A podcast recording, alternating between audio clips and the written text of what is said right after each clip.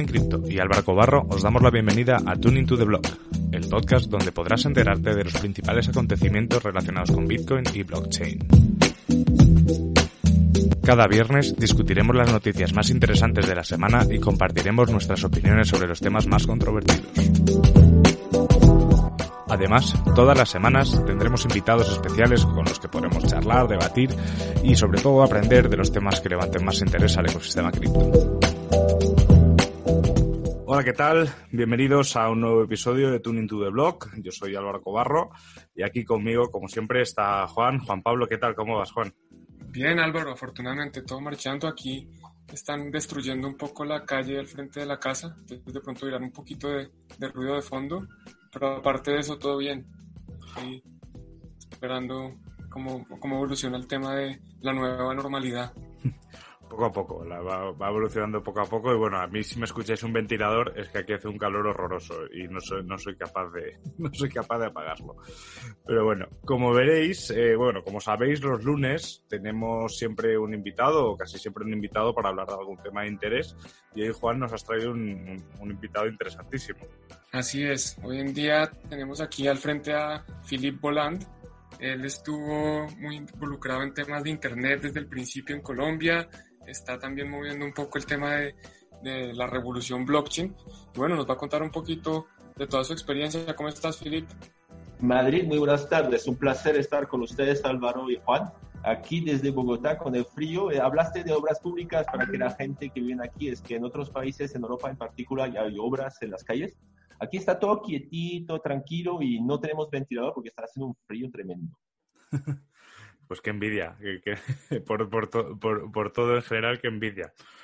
es un placer estar con ustedes. Bueno, como decía Juan, yo soy eh, Franchute, acabo de eh, llegar en Colombia hace 15 años, pues hace poquitísimo, acostumbrándome al frío de aquí de Bogotá y trabajando principalmente, yo empecé con el tema de objetos conectados. Soy de la primera generación de Crestron. Crestron es una empresa gringa que eh, trabaja el tema de domótica. Entonces inicié el tema de la domótica en el principio de los años 90 y después me pasé a finales de los 90, más o menos 96, a lo que llamamos Internet. Y desde el tema de blockchain empecé a hablar del tema en el 2010. Apenas se empezó a iniciar con un compañero aquí en Colombia que se llama Javier Francisco Córdoba, más conocido en las redes sociales por Pachoman y con él hicimos unos eh, debates en Campus Party, estuvimos también en Caracol Internacional, hay uh, memorias de Caracol donde estamos hablando de estas monedas de redes, más bien enfocado en la comunidad de gamers. Muy bien, entonces llegas muy temprano. ¿Y cómo te das cuenta de, de Bitcoin? ¿Quién se da cuenta? ¿Te das cuenta tú o te cuentan? ¿Cómo llegan a este mundo? Porque es que llegas prácticamente el año siguiente de que se inventó.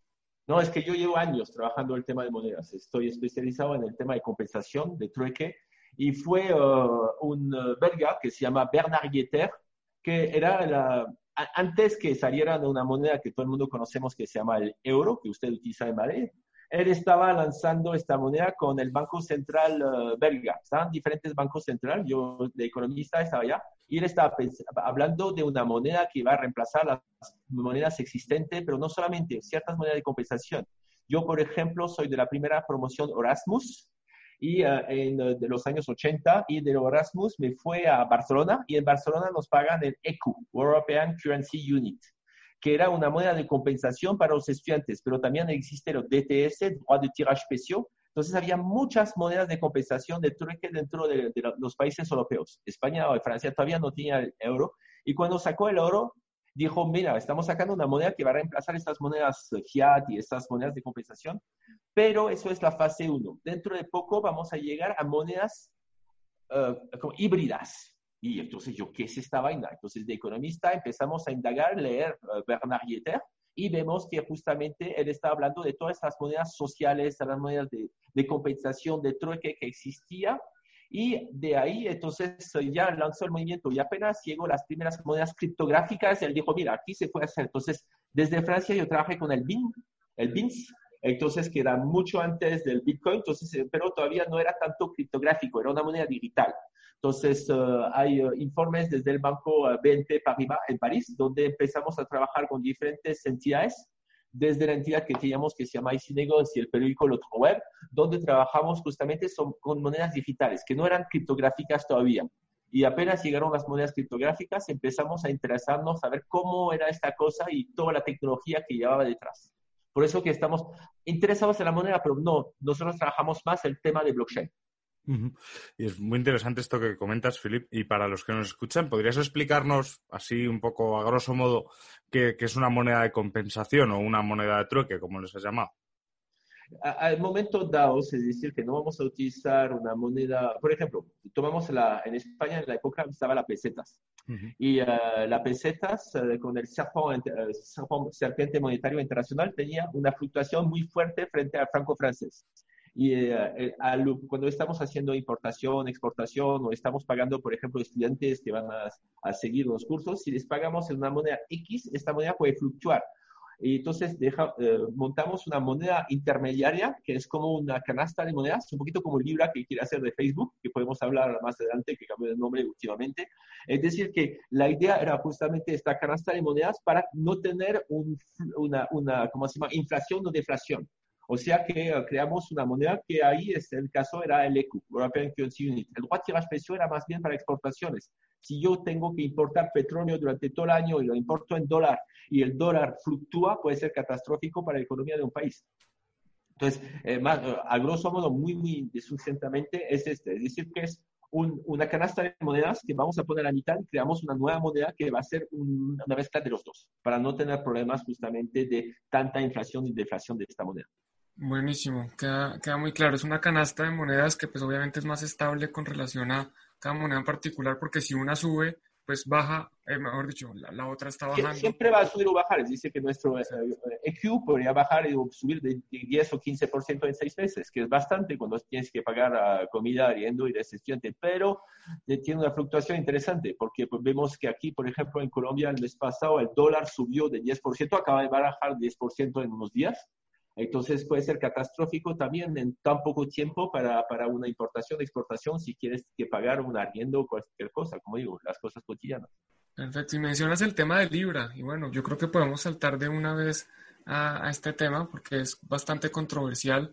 Ahora tienen su nueva billetera que se llama, creo que es Novi, no estoy mal, y, y, tú tienes una de las opiniones que a mí me ha parecido hasta el momento más interesantes con respecto a la existencia de Libra, y es que eso puede representar eh, la desaparición de otras monedas. ¿Por qué nos cuentas un poco más de eso? Bueno, para los que nos escuchan del exterior, aquí en Colombia estamos rodeados de países que poco a poco están haciendo desaparecer su moneda local. Eh, Venezuela, con la crisis que tiene, ya está dolarizado. Ecuador está dolarizado. Falta Perú y eh, justamente Brasil, que son dos pequeñas fronteras que Colombia tiene con Amazonas. Pero las dos fronteras físicas naturales que tenemos donde la gente se puede desplazar hasta en carro en bicicleta sería, eh, sería Venezuela y Ecuador. Estos dos países, los países vecinos de Colombia están justamente con una moneda común que es el dólar, entonces es un peligro tener una moneda que eh, solamente, como decía, ¿dónde la aceptan? Por ejemplo, yo en Francia puedo pagar mis impuestos en BTC, en Bitcoin, pero no los puedo pagar en pesos colombianos. O sea que esta moneda, ¿quién la reconoce aparte de Colombia?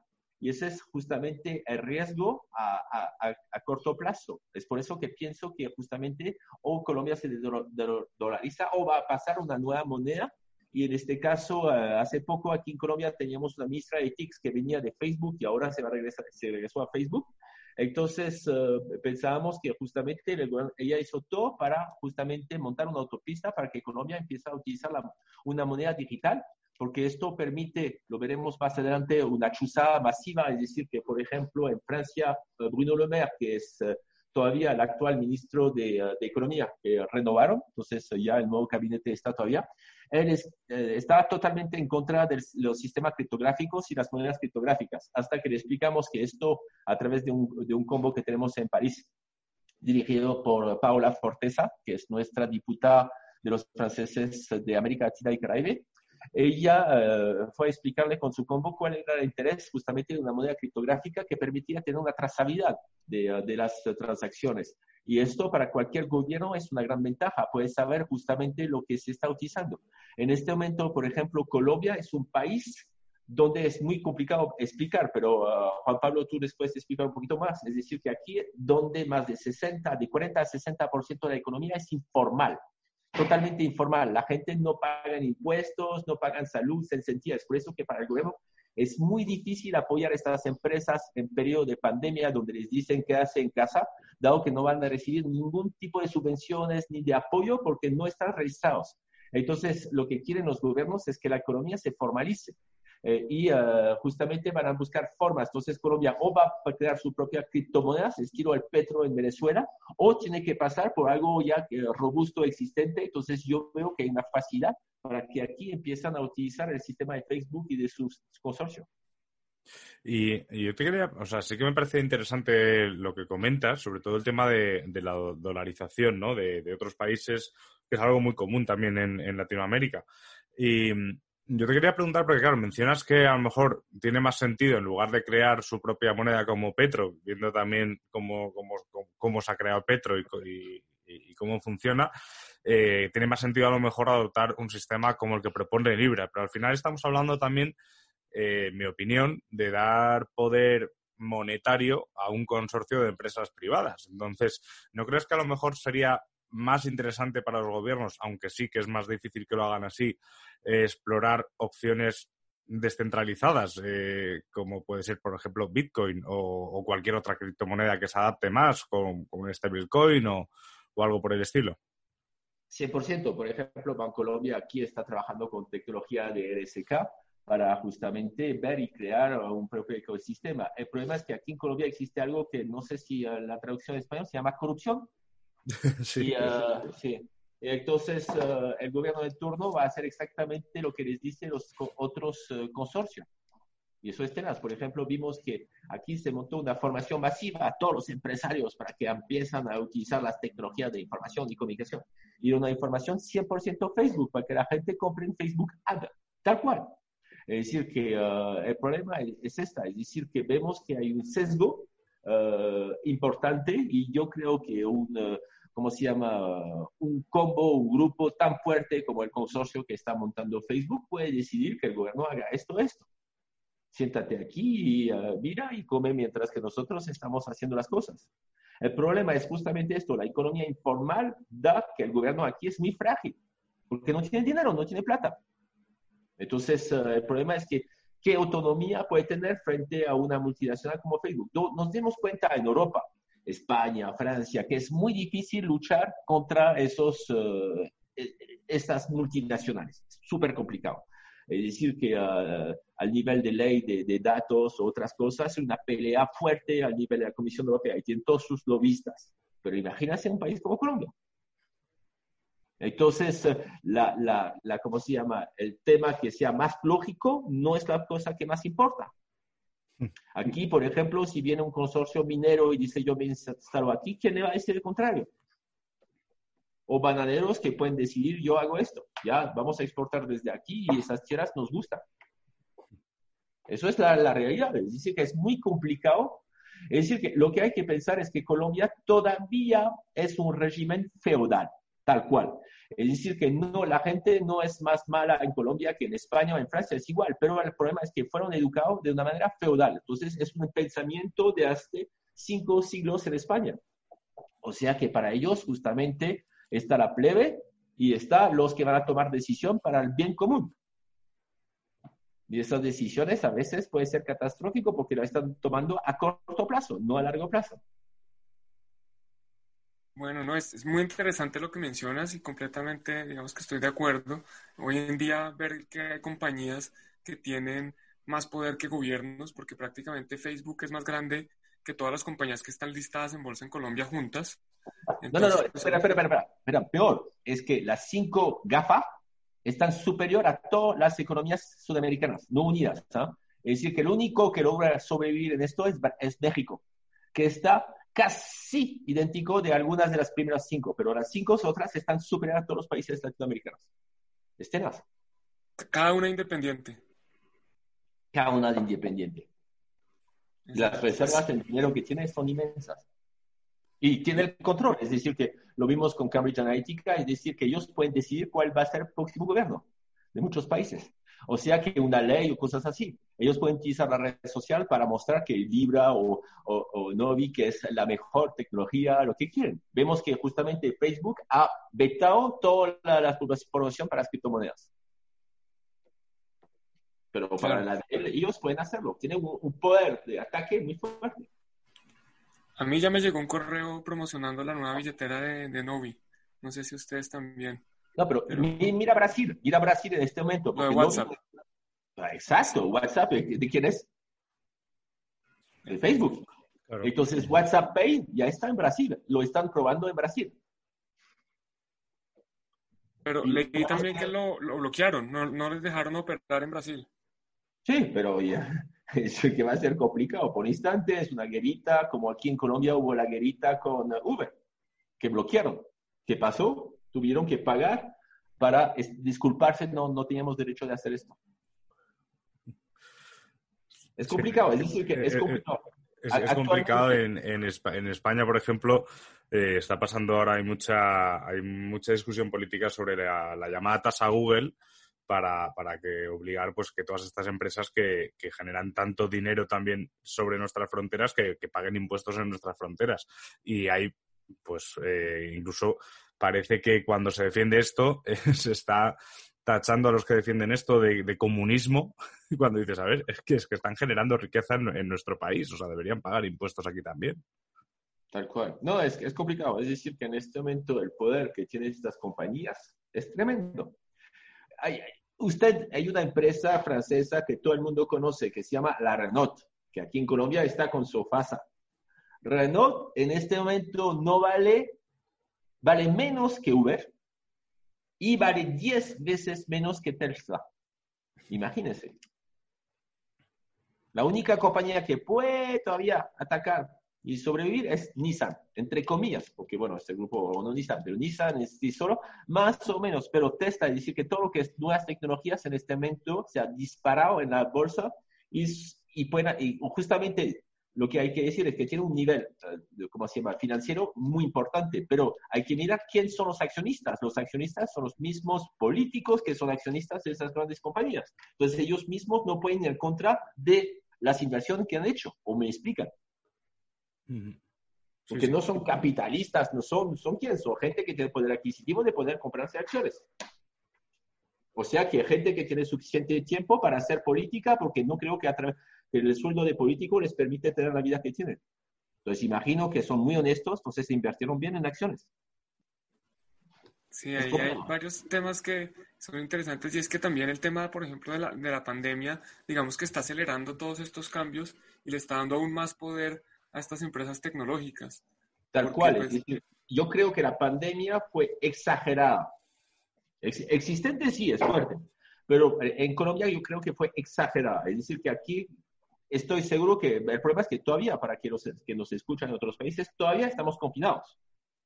En España, en solamente, como se llama, ciertos pueblos de, de, de ¿cómo se llama?, Cataluña están de nuevo, ¿cómo se llama?, en, uh, confinados. Pero nosotros estamos confinados desde el mismo día casi que, que Madrid, o sea que hace tiempo. Y entonces, este susto que nos, se nos pegaron, que bueno, era necesario, podemos decir, pero es un peligro también para el sector eh, económico, esto favorece y lo vimos con las últimas, ¿cómo se llama? El día sin vida, lo que llaman aquí en Colombia, que fue el día sin IVA. Las compras fueron compras en plataformas web y la plataforma web no fue el tendero de Vivario, fue justamente la gran multinacional. Menos mal, están grandes empresas francesas como Carulla, como Éxito, pero no. A, lo que voy es decir que los que se están aprovechando a nivel de ventas en este momento son grandes compañías. ¿Y qué están comprando la gente? Electrodoméstico que viene de China, de, de Europa o de otros países. Entonces, en este momento para la economía local es un desastre total. Sí, eh, es un punto que además se ha visto. En España pasaba igual. O sea, si tenías que comprar algo, obviamente, eh, pues podías hacer el esfuerzo de buscar una tienda pequeña que, vendiese por internet o yo tenía la suerte de mi barrio, justo en mi calle, había muchos comercios pequeños de comida, entonces yo pues, pues aprovechaba las bajadas a hacer la compra para, ir a esos sitios, pero está claro que las, grandes tecnológicas eh, bueno, Amazon y compañía han crecido una barbaridad. Y yo te quería preguntar, Filip, porque hace, bueno, justo, no sé si fue en el confinamiento o antes, ahora mismo ha pasado ya, parece que ha pasado mucho tiempo y no me acuerdo exactamente cuándo fue. Estuvimos haciendo un programa especial sobre, sobre ecosistemas blockchain en Latinoamérica y, quería preguntarte, ¿cómo, ¿cómo, ves tú un poco pues, todo el ecosistema blockchain en Colombia? Interesante, hay que ver, es un poquito como el sistema de Internet. Es decir, que aquí se habla mucho de Internet, se está hablando de economía naranja, se habla mucho. Creo que ah, aquí, uh, perdón Juan Pablo, pero creo que el colombiano habla mucho. Es como fútbol, habla mucho, pero nunca ha ganado un mundial. Es decir, que uh, si miramos, por ejemplo, el, el, núcleo del software libre, nunca un colombiano lo ha tocado. Perú sí lo logró hacer. de apps realmente que han revolucionado el mundo, no hay muchas latinoamericanas yo utilizando programas todos los días, nunca utilicé un programa colombiano. Eh, estoy utilizando programas francés de, uh, de Framasoft o de otros. Es decir, que para organizar mis favoritos utilizo Perfree, utilizo NetVise, utilizo todos esos programas franceses. Es decir, que uh, aquí es, va a ser el mismo en blockchain. Aparte de Argentina con RSK y todo su combo, donde los veo muy activos, no he visto muchas cosas latinoamericanas. Como digo, aquí se habla mucho, muchos conversatorios, uh, es, es, es un país de uh, lluvia de ideas muy fuerte, o en francés diría masturbación intelectual. Pero realmente que se está implementando, que se está haciendo cosas fuertes, me falta todavía. Uh, tengo que felicitar a Da Vivienda, que tiene realmente sí un grupo de 19 personas. Entonces, Jessica Padilla está haciendo un trabajo fenomenal. Yo creo que hay, hay unos que están haciendo uh, trabajo fuerte. Los de lógica, en este momento con Próxima X, ya están trabajando muy fuerte. Uh, ya al nivel académico, sí, Colombia es un buen país al nivel sector académico. Vemos que justamente yo creo que nos, hay que calcular el PIB que generan las universidades aquí en Colombia, pero es tremendo. Y las universidades son muy buenas. Entonces, yo creo que el sector académico sí se está moviendo bien. El sector empresarial falta. El problema es que aquí no tenemos un tejido empresarial. Por ejemplo, en España está un consorcio que es eh, lo de, eh, ¿cómo se llama? Alastria. Y eh, ya que aquí, ya que lo que hicieron es duplicar una Alastria una Alastria colombiana, pero cosas propias y todo eso falta, falta. Bochica está intentando, ya está haciendo cosas, pero como digo, para mí me falta mucho. Falta mucho, pero ya la ventaja en este momento, la sinergia entre Colombia y Venezuela permite que justamente haya programadores aquí, interesante a nivel de blockchain. Por ejemplo, Próxima X tiene un grupo de 12 o 15 personas programando desde Colombia para el resto del mundo.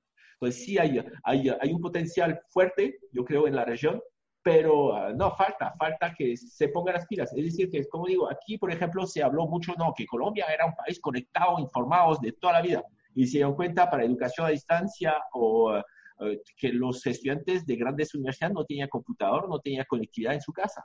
Entonces, hay, una, hay, hay una, un problema con la realidad. El país de la realidad mágica, como se llama esto, pero eh, yo creo que América Latina y Colombia en particular falta mucho. Yo veo mucho más iniciativas en este momento desde España o desde Francia uh, o Inglaterra que uh, el conjunto de países latinoamericanos. Entonces, esto ah, me, yo no entiendo, porque como digo, las universidades del nivel ah, intelectual aquí en Colombia es igual que, en Francia o España. Bueno, más que España, por supuesto. Pero no, a lo que voy es decir que, no, pero es, es tenaz de ver que justamente a pesar de esto hay muy poca. Y el problema es que, primero, bueno, puede ser a, nivel de sueldos, es decir, que los sueldos son ah, bajos aquí, entonces muchos se expatrian, se van a otros países a trabajar y donde van a tener un poder adquisitivo más importante. Pero como digo, el problema es también es que siempre se ha reprochado, pero está cambiando poco a poco con la nueva generación, es que los, aquí en Colombia la gente no trabaja de manera coordinada. Falta coordinación. Cada uno quiere ir por su lado, cada uno quiere montar sus propias cosas. Bueno, eso es, eso es bastante cierto lo que mencionas. Eh, creo que hacen falta varias cosas. Está el tema de la coordinación, tema de educación, tema de pronto de, de incentivos o de poner, alinear a los, al tejido empresarial, a que se hagan negocios, iniciativas reales, eh, pues, que saquen esto adelante. Y menciona, mencionabas el tema de educación digital, y ese es otro de los cambios que yo creo que con la pandemia vamos a empezar a ver cada vez más fuertes. Eh, ¿Qué has visto en ese sentido? entiendo que, pues sí, como dices, las universidades en Colombia no tienen nada que envidiarle eh, en cuanto a formación y, capacidad académica, calidad académica a otras universidades. ¿Cómo ves que está evolucionando este tema de educación digital o de trabajo digital? Hace seis años escribí un paper sobre el tema y creo que es de actualidad, cuando vi la fusión que hubo entre LinkedIn y Microsoft. Y vi la Universidad del Futuro. Para mí, todas las universidades, todas, ¿ah? en Colombia están jodidas. Todas en España y todas en Europa, casi.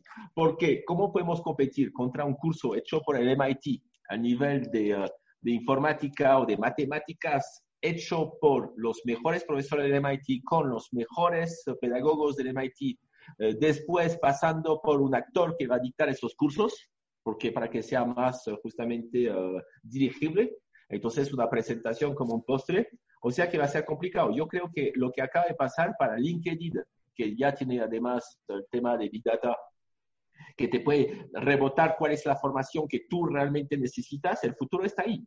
Yo creo que el sistema educativo en este momento a nivel mundial va a haber un remolcón la, ¿cómo se llama? La, el Foro Económico Mundial, hace tres años, está en línea, eh, publicó sus informes sobre las empresas y las entidades que estaban digitalizadas o que habían puesto TICs.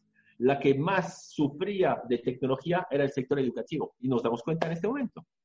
Es decir, que uh, grupos como uh, Black Sea o esto ya están sobre, trabajando bien, es decir, que no son de sector ac académicos clásicos. Pero aquí el sector académico en Colombia es un sector un poquito distinto de varios países. Por ejemplo, si miramos la Universidad de los Andes. La Universidad de los Andes, 80% de sus ingresos no son los estudiantes, son proyectos especiales. O sea que son unidades de proyectos. O sea que yo creo que las universidades van a poder sobrevivir gracias a los proyectos especiales que están haciendo pero a nivel de de todas maneras, el, sector académico en, en, América Latina y específicamente en Colombia va a bajar cada año, por una simple razón, es que la pirámide de edad ya este está bajando, es decir, que hay menos y menos niños. O sea que ya de crecer y crecer ya no van a poder crecer más. Y mucha gente se da cuenta que invertir tanta plata, si no tienes una cosa que se llama la rosca, no funciona. Es decir, que mejor que el niño se vaya al SENA que pagar una educación. Lo que vimos con el tema de ser paga bien, no servía. Es decir, que ah, nos damos cuenta en este momento que el sector educativo es un sector elitista y que en este momento realmente se requiere tal y tal cosas. Y lo que hay que cambiar es el modelo en este momento, lo que llamamos clases inversas. Porque, por ejemplo, el tema de blockchain, todos hemos aprendido en línea, no había formación presencial. Entonces, ah, el tema de línea que, que fue justamente uh, acelerado por esta pandemia, nos damos cuenta de las falencias. Yo, por ejemplo, trabajaba en el, Departamento de, Nuevas Tecnologías del Ministerio de Educación de Francia, en un sector que se llama la SDTIS, que había un sector que se llama en caso de pandemia, y nunca nos llamaron. O sea que esto lo habían olvidado y todo eso. Entonces, eh, vemos que hasta Francia, por ejemplo, aquí el liceo francés, si estamos grabados lo puedo decir, es que sufrimos de muchas referencias. En Francia tenemos una plataforma que se llama KNED. KNED es una plataforma que fue creada en 1946 justamente para los, educación, los estudiantes que están de forma remota, por ejemplo, alguien que se encuentra en un pueblo, por ejemplo, como Ibagué aquí en Colombia y no hay liceo francés, entonces puede utilizar, utilizar esta plataforma virtual. Y los liceos franceses que son del Ministerio de Educación, eh, bajo la batuta del Ministerio de Educación francesa, no utilizan las plataformas CNED. Entonces, se falta también una coordinación en el sector educativo. ¿Cómo se puede justamente aprovechar los recursos hechos por varios? Aquí en Colombia, por ejemplo, eh, montaron una cosa que el ministerio dijo, no, hay 400 mil recursos en IA, tómalos. No, hubo curación de contenido, no hubo formación de docentes. Nosotros nos encargamos de formar docentes en Boyacá, que es el programa Boyacá Digital, 550 docentes, que todos tenían maestría en TICS sí saben utilizar Facebook, sí saben utilizar YouTube, pero de más allá no. Es decir, que realmente hay que formar los docentes a educación virtual. Y el problema de la educación virtual es la parte de transfer de conocimiento. Es por eso que cuando hablé del MIT diciendo hay que tomar un actor. ¿Quién es más fuerte para transferir conocimiento? Un actor. No necesitamos un profesor. El profesor está ahí para responder a las dudas y las preguntas, pero el que va a transferir conocimiento puede ser cualquiera bien hecho, es decir, que una cosa que sea comestible, como un postre. O sea que el tema de, educación es un tema que va a cambiar totalmente. Si esta pandemia dura aquí en Colombia hasta octubre, te puedo asegurar que este país se va a poner las pilas. Es curioso, o sea, estoy, creo que estoy 100% de acuerdo con, lo que comentas, sobre todo cuando has dicho que, la educación universitaria ahora mismo está en un punto muy elitista, ¿no? O sea, lo estamos viendo eh, bueno, no solo en España, yo creo que en muchos países, eh, cuando alguna universidad pública o privada ha decidido generar un, máster sobre temas relacionados con blockchain, el precio de estos másters eran carísimos y tenían aceptación por el público por, porque la gente prefiere tener en su pared un título con un sello de una universidad ¿no? que, un título con, una certificación de, pues de, una plataforma de, formación. Y eso al final yo creo que eso, eso, como tú bien dices, va a cambiar, ¿no? Al final el alumno no necesita a lo mejor eh, tropecientas horas de contenido vacío. A lo mejor le es suficiente con X horas de un contenido específico eh, diseñado especialmente para ello. Pero aquí también, eh, ahí, no sé si lo ves tú como yo, Filip, pero yo creo que aquí puede haber un problema o puede haber ahí una barrera que es en la expedición de estos títulos o de estos certificados, ¿no? Al hacerlos digitalmente, eh, los países crees que, o los países o, las propias empresas crees que pueden ser mucho más estrictos a la hora de verificarlos?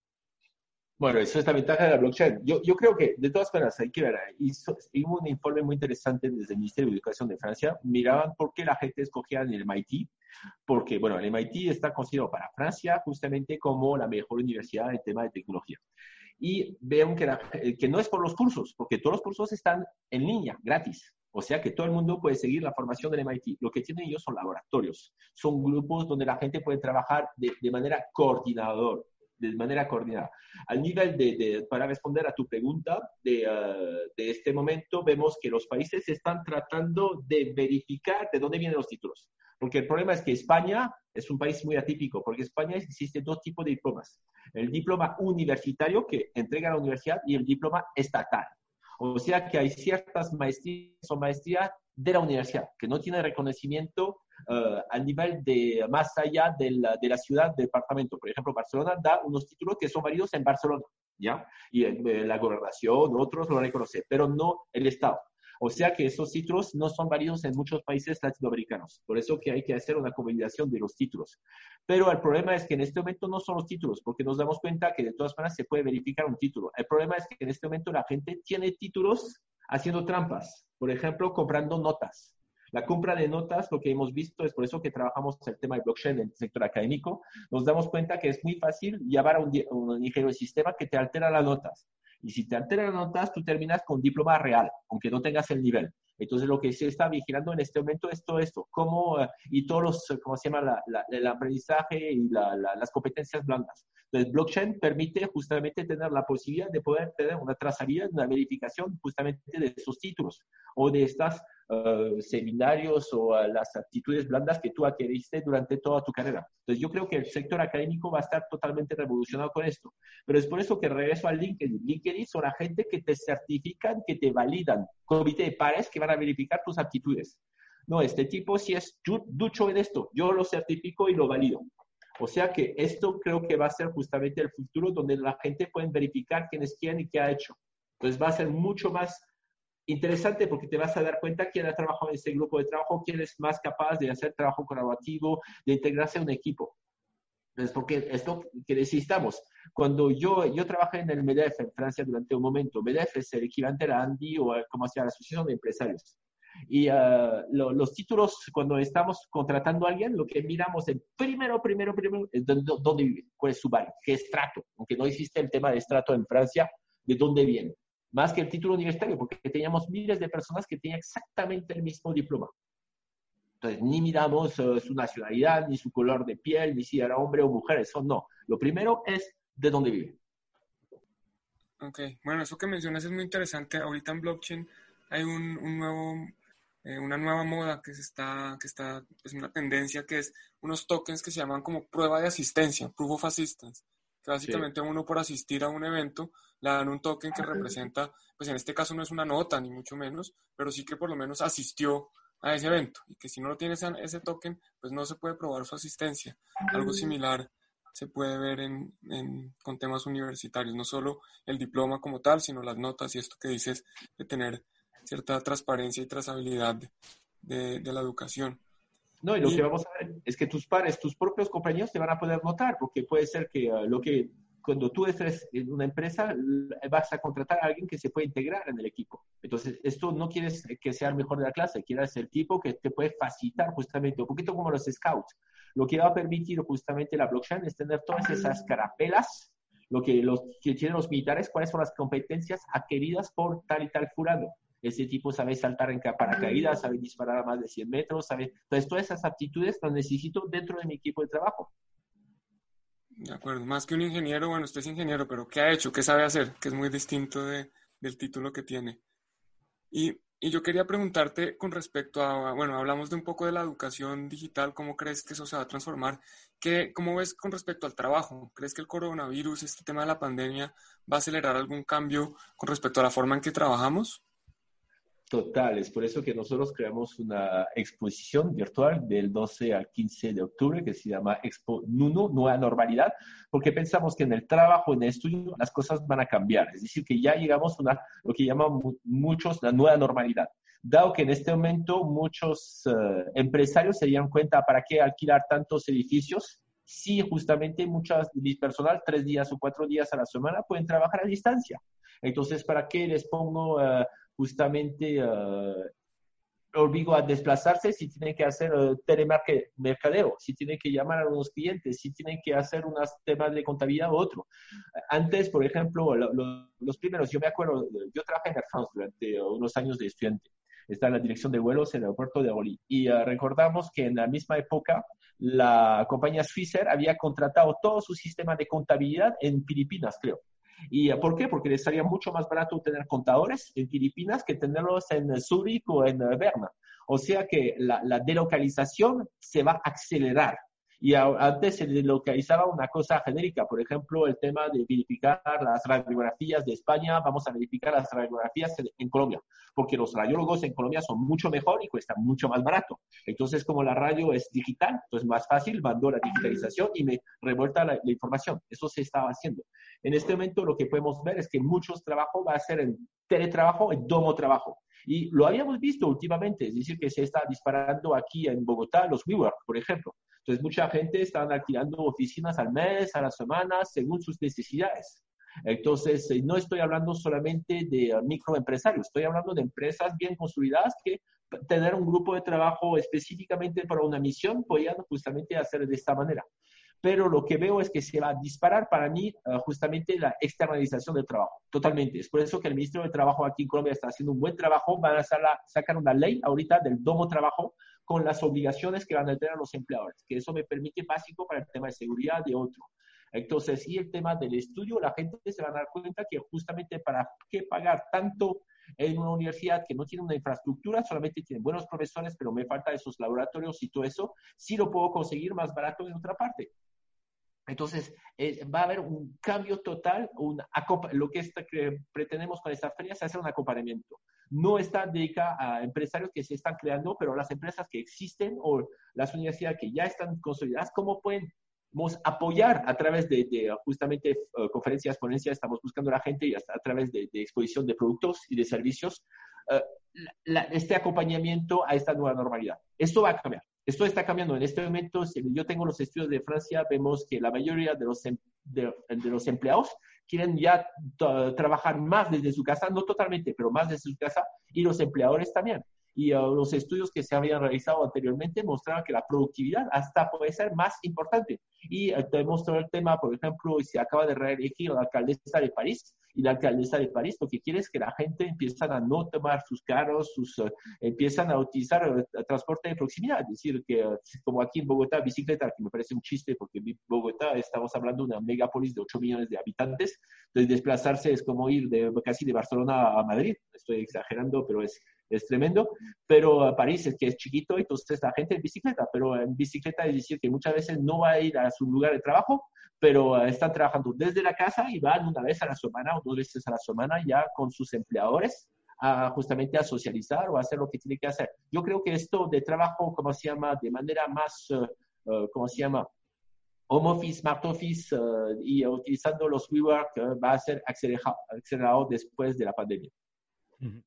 Sí, así es. Eh, yo creo que además es una tendencia clara. Eh, aparte, siempre ha habido como estudios ¿no? de, de, empresas que incluso veían que reduciendo la jornada laboral de sus empleados aumentaba la, la, eficiencia de ellos, incluso poniendo una semana en lugar de cinco días o de seis días, de cuatro días, alargando el fin de semana, dándoles más tiempo libre a los empleados, eh, aumentaban esa eficiencia o, también jugando, o sea, hablaba mucho en España de, de cuando con Franco se cambió el uso horario para tener el mismo uso horario que, la Alemania nazi. Entonces, claro, en España tenemos... Trenes, eh, los, trenes, los trenes llegan a la misma hora, sí, sí. Efectivamente. Entonces, claro, tenemos... Eh, o sea, en España al final es normal, ¿no? Comer a las 3 de la tarde o a las 4 de la tarde y cuando, cuando realmente a esa hora tendríamos que estar prácticamente terminando nuestra jornada, ¿no? O estos días de verano que a las 10 de la noche en Madrid es totalmente de día.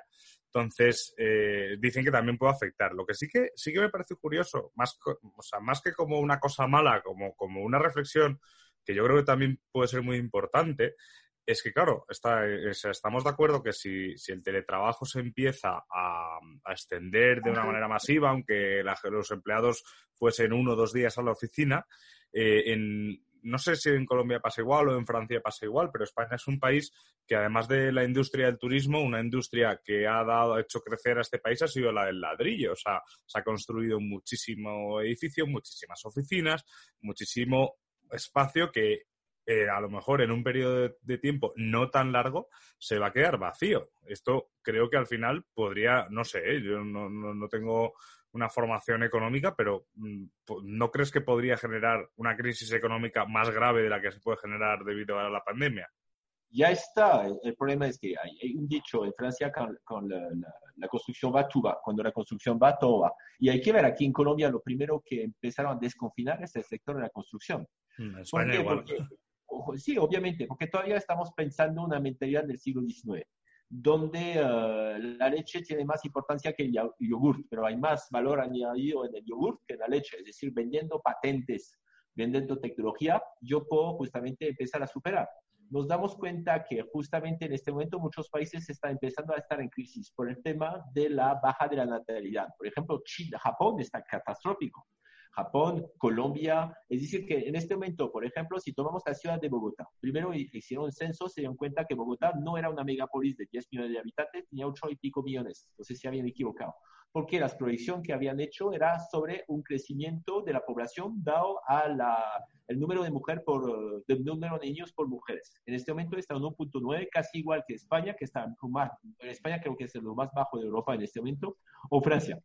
Es decir, que si nos damos cuenta que de esto, vamos a ver que, la, que el grandes megápolis, ustedes están en Madrid, yo aquí estoy en Bogotá, o sea que no vamos a, a, tener muchos problemas, porque mucha gente quiere tener su, uh, uh, ¿cómo se llama? Su, su apartamento en la, en, la, en la capital. Y además en las capitales, que sea Madrid, que sea Bogotá, hay mucha gente de otros países del mundo que quiere tener su propio apartamento. Pero si tomamos una ciudad mediana en uh, Castilla, la, gente no, ya eh, la, población está bajando, entonces el precio del metro cuadrado va a bajar, obviamente, porque hay menos, uh, ¿cómo se llama?, demanda que oferta. O sea que poco a poco, justamente el sector de la construcción va a bajar y va a decaer. Eso es, es obvio. Nos damos cuenta que aquí en Bogotá es, un, es totalmente atípico, porque no sé si, uh, si Álvaro conoces Bogotá, pero los precios de Bogotá en ciertos barrios están más caros que en Nueva York. Es tenaz. Estamos hablando porque hay un problema también aquí de narcotráfico, de plata ilícita que está entrando, están inflando los, los arriendos y las casas, pero estamos hablando de, precios que son totalmente absurdos. Y lo que vemos es justamente esto, lo que acaba de pasar del tema de confinamiento. Al contrario, la gente va a empezar a invertir más en sus propios, uh, ¿cómo se llama? Uh, viviendas, eso sí. Es decir, que en este momento, por ejemplo, en Francia, la mayoría de la gente está buscando en este momento una casa con jardín. Eh, interno y externo para poder justamente ya vivir mejor las futuras pandemias que podemos tener. Pero el tema del sector de construcción, es decir, que obviamente yo creo que es un sector también, y lo vemos en muchos países, que permite un transfer de dinero, es decir, que un lavado de dinero muy fuerte.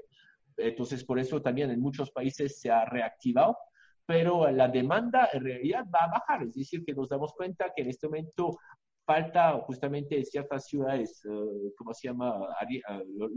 Lugares, pero en otras, como está bajando, creo que está a 1.6. Si me puedes confirmar cuánto está justamente la, la tasa de natalidad en España, está súper baja. O sea que en 30 años ya casi uh, va a haber un tercio de menos de gente en España. Sí, eso no, no, afecta todo, afecta la educación no, sé, no, sé, el dato exacto de la natalidad de España, pero sí que estos días, además, justo he estado leyendo algunos artículos de que es la más baja de la historia en España y que la gente está, o sea, los, la, gente está muy preocupada, ¿no? Porque al final, que bueno, que también es normal, o sea, en España ahora mismo una, yo tengo casi 30 años y no es fácil. 1.3, 1.3. Acabo de mirar, 1.3, es decir, es decir que eh, normalmente se necesita 2.1 para que renovar. Aquí estamos hablando de 1.3. Pues eso, pues al final en España también se junta un poco todo, ¿no? A los, siempre se dice que la, la generación más, la llamada generación más preparada de España es la que al final ha tenido más, más barreras en cuanto a lo que es su, su vida laboral y económica y eso se nota tanto en compras de primera vivienda y por supuesto en, en, nuevos nacimientos. O sea, en España eh, necesitas una serie de, condiciones económicas para, para, poder plantearte formar una familia que no es fácil conseguirlas. Sí. está casi igual. También sus vecinos de Italia y Portugal están graves. No, pero está menos mal que hay dos millones de colombianos en España en este momento para tratar de, de reponer y que los, arriendos empiecen a subir. No, eh, es decir, que este, este tema de, lo que vemos es que la, ¿cómo se llama? el tema de migración va a ser un tema muy importante. Lo vimos este año en Colombia con el tema de los venezolanos, que justamente se decía que Colombia les faltaba ingenieros y de una llegaron más de 100.000 ingenieros de, Venezuela, muy bien preparados. O sea que el tema de migración permite justamente compensar esos, esos problemas que pueden tener con el tema de natalidad o falta de mano de obras.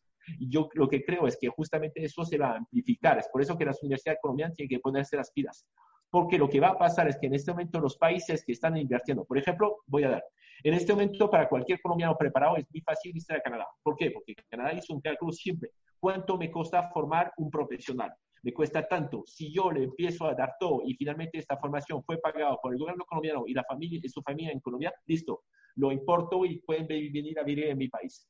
Entonces, en este momento, la idea es una fuga de cerebro, lo que Sarkozy justamente uh, lo que llama la inmigración escogida, había, uh, como se ha lanzado. Es decir, que en este momento nos damos cuenta que va a haber un montón de flujos de población. Pero antes la gente tenía que desplazarse físicamente, es decir, que ir a, a, trabajar a España. Ahora a distancia. Y a distancia también es una gran, gran ventaja, porque además las cargas sociales que tiene que pagar un empresario español con un colombiano no lo van a tener que hacer. Porque con la pandemia lo que se ha demostrado y con el confinamiento es que es muy fácil hacer trabajar gente a distancia. Entonces, si está a distancia a 500 metros de mi oficina o está a 17.000 kilómetros, es lo mismo. Entonces, bueno, en cambio de horario, listo. Pero si yo le, le, hago un trabajo por misiones, entonces no es un problema. Entonces, yo creo que va a haber una tercerización de trabajo mucho más importante en esos próximos años. De acuerdo, eso, eso que mencionas es muy interesante. Y volviendo al tema de, de la de la vivienda y cómo pueden afectarse los precios. Hace poco me, me terminé un libro que se llama El fin del mundo tal y lo, como lo conocemos y había un capítulo dedicado al fin de las cosas. Y el fin de las cosas se trataba precisamente de esto de cómo con la, la sharing economy, eh, los Uber, los Airbnb, pues la, la, gente cada vez necesita menos cosas físicas. El mismo teléfono móvil hoy pues, reemplaza lo que era la linterna, la calculadora, el teléfono, prácticamente un centro de entretenimiento. Yo puedo ver videos, oír música, puedo hacer todo y, cada vez se necesitan menos mm. cosas que son, eh, al final pues puede ser eh, una, consecuencia positiva para el mundo porque necesitamos consumir menos recursos para tener lo mismo para suplir las mismas necesidades. Y quería preguntarte qué otros cambios radicales crees que vienen. ¿Qué otros, hemos hablado un poco de, del dinero, del trabajo, de la educación. Eh, ¿Qué más crees que puede venir esto que se esté acelerando con, con la tecnología? El primer cambio que vamos a ver es un cambio de lobbying. Lobbying, entonces iniciamos con esto, con la corrupción de los políticos. En este momento, por ejemplo, en muchos países, lo vemos en Francia, España y más todavía aquí en Colombia, los medios de comunicación tradicional ya están desapareciendo. ¿Por qué? Porque simplemente es decir que la publicidad ya está en mano de esas gafas. Eh, ah, vemos que justamente en este momento mantener un periódico, mantener un canal de televisión es más y más complicado. Y además la competencia a través de, ah, de los, eh, ¿cómo se llama? Netflix, eh, Amazon y, ah, ¿cómo se llama? Y, y, Disney, ya están cambiando todas las cosas. hace dos años estaba el director de Netflix, borracho, no, de Netflix, no, de, Amazon, borracho en Francia, con Jean-Claude Van Damme, el famoso actor belga. Y el tipo estaba diciendo que acaban de contratar a Jean-Claude Van Damme para que haga película para Amazon Web, Amazon como se Prime y le preguntaba justamente cuál era el modelo de negocio de, ah, de, él. Y como está borracho, el tipo dijo tal cual, nosotros tenemos Amazon Web para tener a la gente entretenida para que dé clic y compre nuestros productos. O sea que en este momento esas plataformas, más allá de ser una economía colaborativa, lo que son es justamente la importancia de los datos. Es decir, que si yo tengo los datos, sé exactamente lo que va a requerir las personas después. Como digo, por ejemplo, si yo veo que está mirando tal y tal página, está mirando tal cosa, me puedo ver que esta persona ya es, esta chica va a estar embarazada entonces le puedo ofrecer tal y tales productos. Entonces, en este momento ya es el, 1984 de Orwell, tal cual, estamos controlados y nos dicen de exactamente lo que tenemos que comer, lo tenemos que hacer. Y, ah, por ejemplo, el, tema de Amazon es esto. Entonces, lo que está cambiando es que esos lobby, por ejemplo, aquí había uh, Caracol, estaba otros, uh, uh, ¿cómo se llama?, cadenas de televisión, que podían hacer sus propios lobbies. En este momento el lobby está en manos de justamente esas grandes gafas que deciden exactamente lo, que, lo que los políticos tienen que hacer y lo que nosotros tenemos que comer. fue tenaz aquí en Colombia cuando hubo el tema de confinamiento total, me fue a dar una vuelta y me di cuenta que lo único que estaba abierto era Dunkin' Donuts y McDonald's, lo único. Ningún restaurante, ningún otro sitio. Es decir, que en galerías, para los que conocen Bogotá, estaba el Dunkin' Donuts y el McDonald's abierto. Todo el resto estaba cerrado, todo. Y aquí en Colombia, cuando hubo el día sin IVA, fue tenaz ver que justamente una de las más grandes cadenas eh, colombianas que se llama Olmi de, de, de, de, ropa estaba cerrada. No le dieron el visto para poder vender, que justo al lado está Faradera y Faradera sí podía vender. Entonces vemos que justamente en este momento los que están haciendo fuerzas son los grandes. Es decir, que antes eran un montón de chiquitos, de medianos, de grandes que apoyan hacer lobby. En este momento el lobby nos damos cuenta que son en manos de las grandes multinacionales extranjeras. O sea, que la soberanía eh, la está perdiendo. En este momento el tema de la pandemia ha resurgido todo el tema de soberanía. Soberanía alimenticia, soberanía al nivel de medicamentos, de insumos en Francia, de tapabocas y todo eso. Entonces, ¿cómo podemos que nuestra industria? Por ejemplo, el tema de la industria farmacéutica, eso le va a costar duro a España porque justamente en este momento, con la legislación alemana y francesa, para poner una empresa petroquímica es un problema porque esta empresa puede explotar. Entonces, ¿dónde la vamos a poner? En países secundarios, Bulgaria, Checoslovaquia y factible España. España va a ser tercerizando ciertas eh, empresas, eh, como decía, de, de uh, contaminante que uh, ni Francia, ni Suiza, ni, uh, ni Italia quieren, ni Alemania, obvio.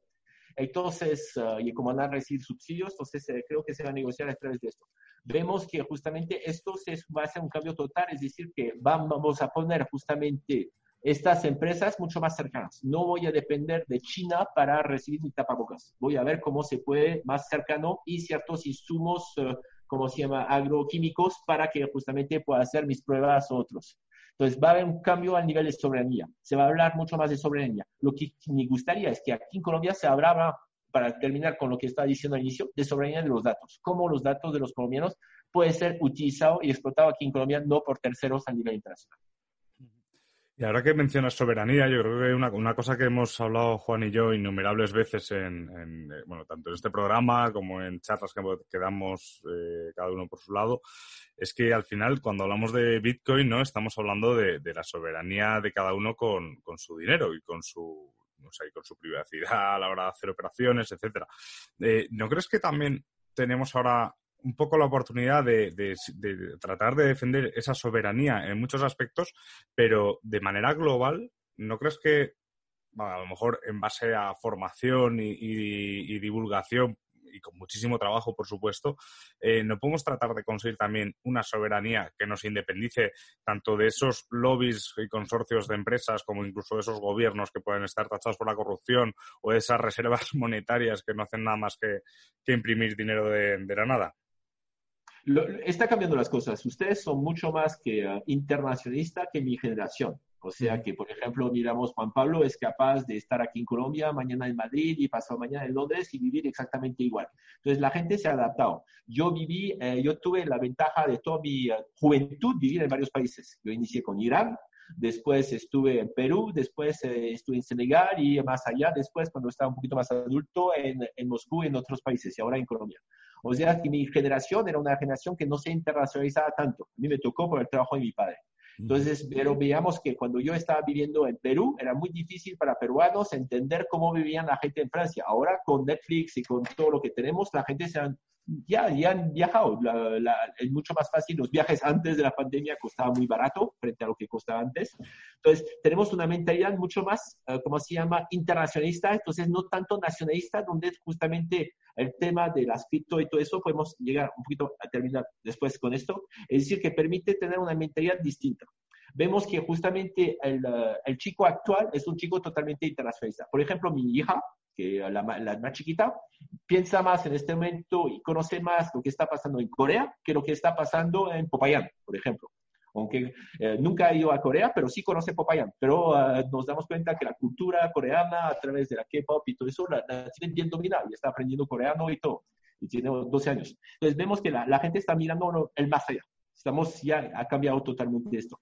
Es decir, que esta soberanía justamente tenemos que ver cómo la, la, la, manejamos. La gente de las cripto hay dos tipos de gente. Hay la gente que justamente el primer movimiento de los cyberpunk. Yo escribí un artículo, más que un artículo periódico que está en, en, línea, que escribimos en el 2000, sobre justamente la mentalidad de los hackers. Eh, hackers en francés es no solamente hacking, es también hacker, a corazón. Entonces, si miramos el juego de palabras que puede haber.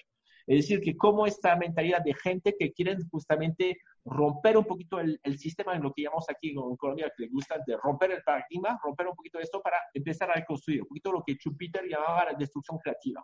Es decir, que ya hay una mentalidad así de gente que quieren tener control sobre su dinero, tener control un poquito sobre las cosas que lo, lo rodean, un control relativo, obviamente.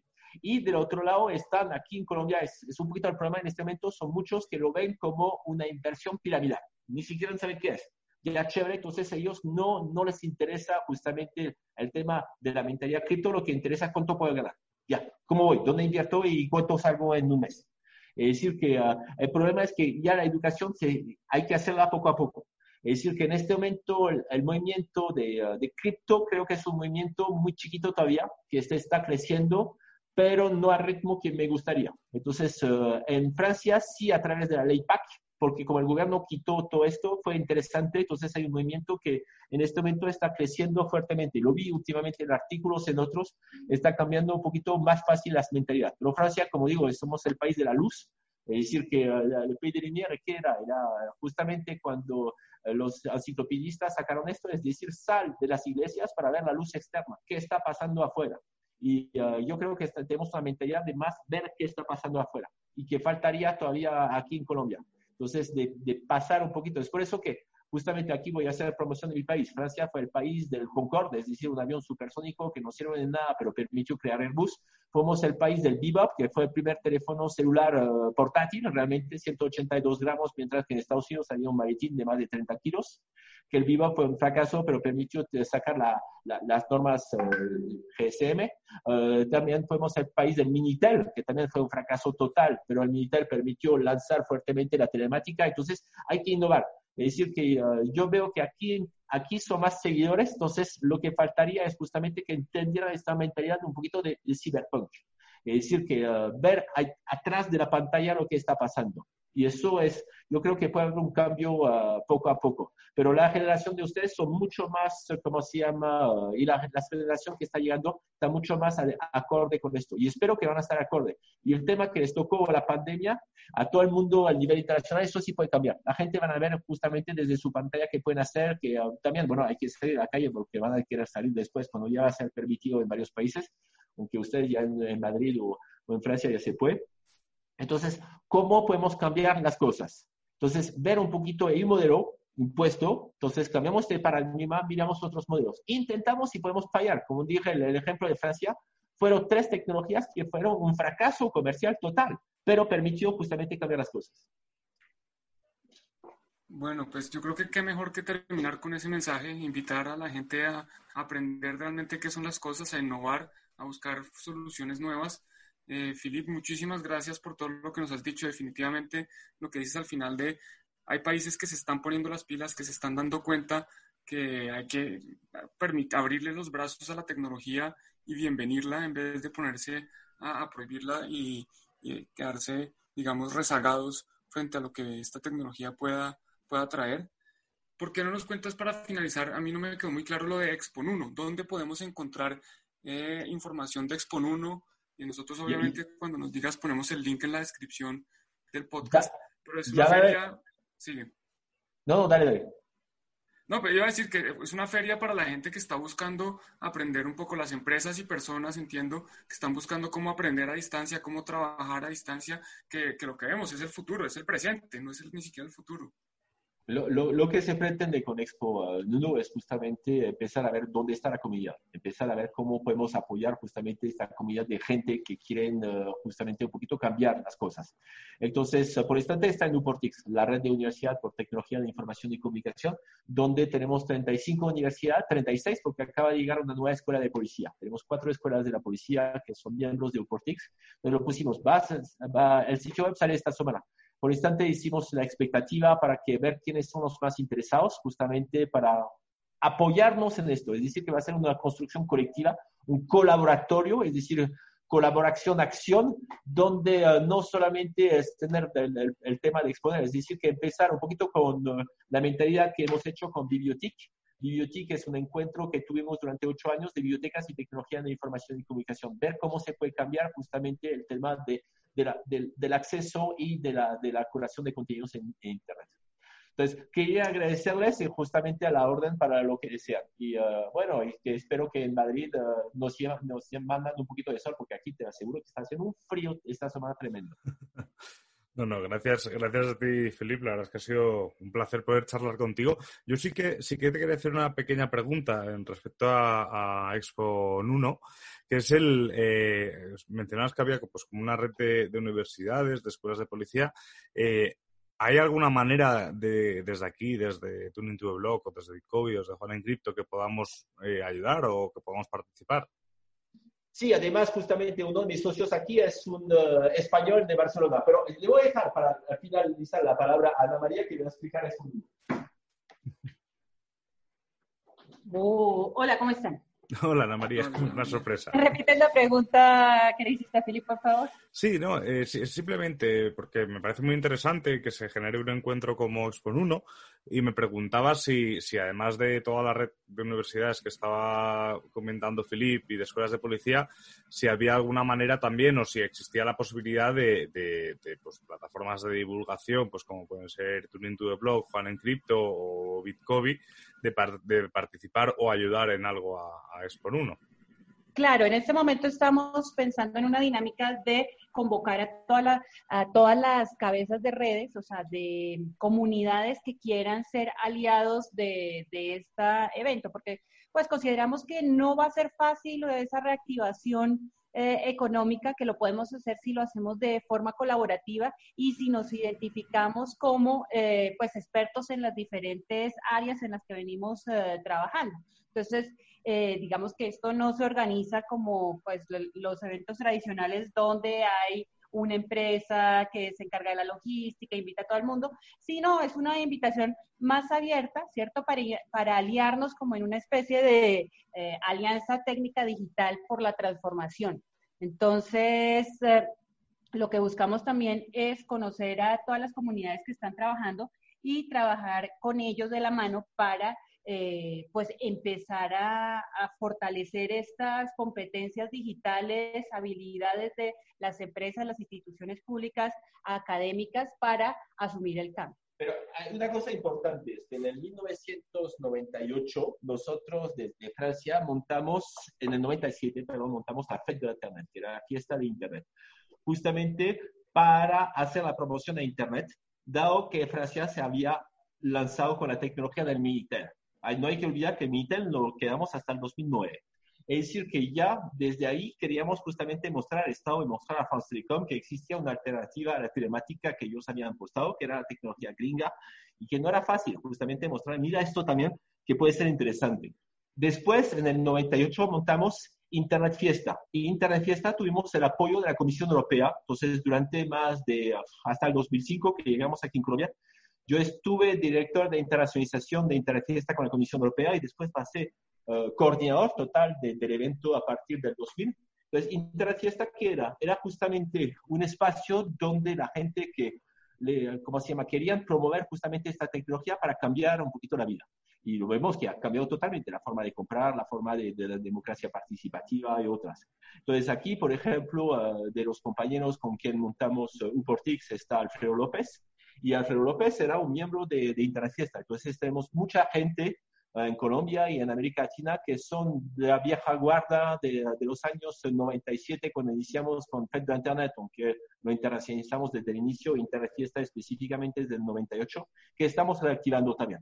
Un poquito mostrar qué ha pasado, qué ha cambiado desde entonces. La novedad es obviamente el tema de blockchain. Entonces, blockchain va a estar en el centro de esto, mostrando qué está pasando al nivel de, del domo trabajo, del teletrabajo, no, hay que recordar que una de las más grandes empresas a nivel mundial de alquiler de oficinas, que es JLL, John Long, ellos justamente es una empresa que nació en 1700 y pico, ya el tema de, de, del trabajo uh, de manera, como sea, puntual, de, de prestar oficinas uh, según el, el, los usos, existe desde hace años. Entonces, hasta las grandes empresas ya lo habían, como se llama, anticipado, dado que el la manera de trabajar iba a cambiar.